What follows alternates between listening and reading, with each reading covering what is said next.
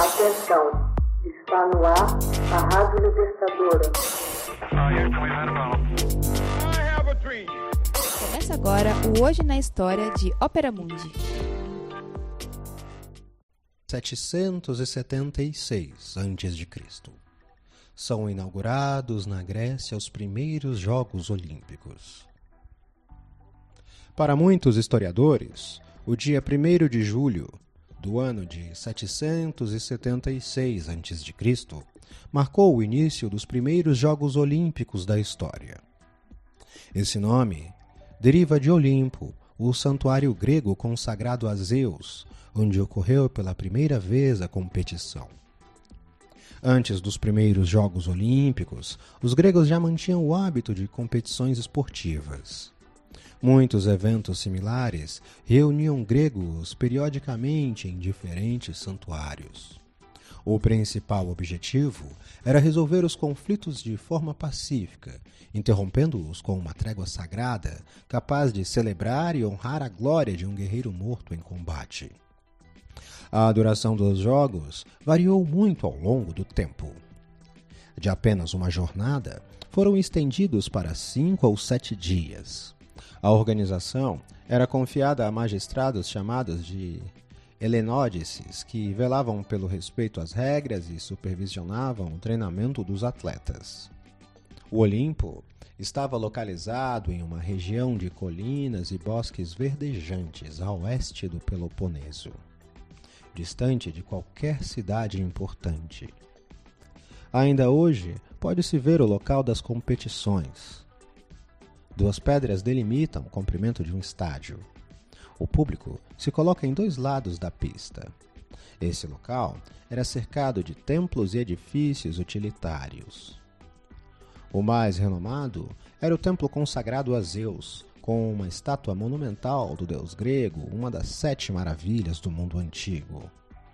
A escultura era obra de Fídias, que viveu no século V a.C. Os Jogos Olímpicos se renovavam a cada quatro anos. Os gregos tinham o hábito de contar o tempo em Olimpíadas, ou seja, em período de quatro anos. O primeiro dia dos Jogos era dedicado aos sacrifícios religiosos em honra a Zeus, sua esposa Hera e o herói Pelopes, lendário fundador da competição. Terminavam no sétimo dia, com a colocação de uma coroa de louro na cabeça dos vencedores. Os atletas que ganhassem quatro vezes seguidas recebiam em sua cidade, após a morte, um culto comparado ao de um semideus.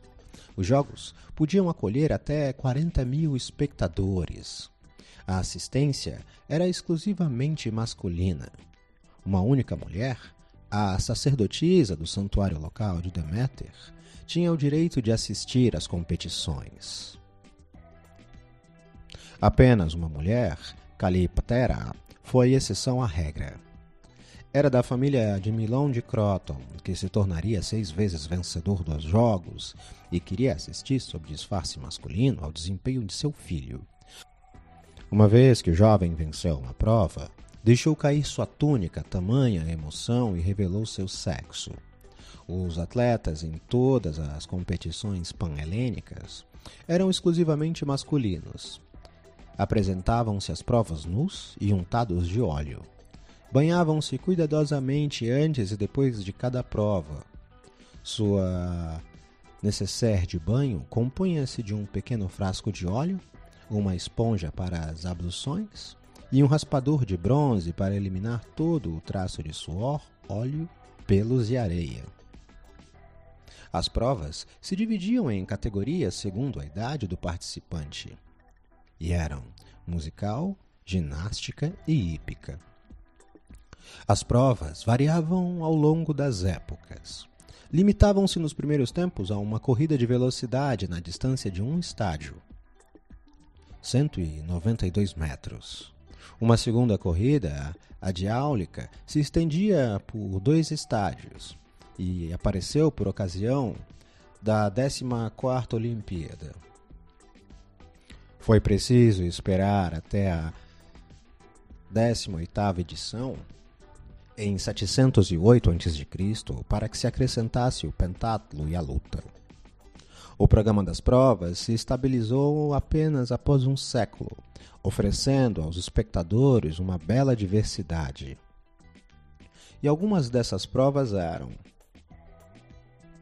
diáulica, corrida de velocidade na extensão de dois estádios, dólico, uma corrida de fundo em 24 estádios, o pugilato, combate entre lutadores com os punhos cobertos de luvas de pele de carneiro, pancrátio, uma contenda combinando o combate de corpo a corpo e o pugilato, o plitódromo, Soldados de infantaria batalhando armados, portando capacete, escudo, couraça, lanças e espadas. Pentatlo, salto em distância, lançamento de disco, lançamento de dardo, corrida de velocidade, luta, corrida de carros e montaria. A pírrica, uma dança com armas. Lampadetromia, uma corrida com tochas. E um concurso musical, prática à margem dos jogos, que consistia em recitar versos de Homero, acompanhado de uma cítara ou lira. Trapaças e violência eram inicialmente severamente proibidos. Era vedado provocar a morte do adversário, e se essa, apesar de tudo, ocorresse, era a vítima que triunfaria a título póstumo. Essas proibições sofreram mais tarde graves distorções, sob influência dos romanos que ocuparam então a Grécia. Os jogos se tornaram verdadeiros combates entre gladiadores, tão violentos quanto espetaculares. Todos os jogos panhelênicos, inclusive os Jogos Olímpicos, foram abolidos pelo imperador romano Teodósio I em 393 d.C., sob a influência do bispo de Milão, o senhor Santo Ambrósio, que queria terminar com os ritos pagãos e a costumeira violência. O Olimpo caiu no esquecimento, vítima do despovoamento do Peloponeso e das invasões eslavas no século VI d.C. No ano de 1896 da Era Comum, o barão Pierre de Coubertin recupera a tradição olímpica e inaugura em Atenas os primeiros Jogos Olímpicos modernos, com a esperança de contribuírem para a aproximação entre os povos. Hoje na História é uma produção de Ópera Mundi, baseada nas obras de Max Altman, com narração de José Igor e edição de Laila Manuelli. Você já fez uma assinatura solidária de Opera Mundi? Fortaleça a empresa independente. Acesse www.operamundi.com.br/apoio. São muitas opções. Você também pode fazer um Pix usando a chave apoie.operamundi.com.br. Obrigada!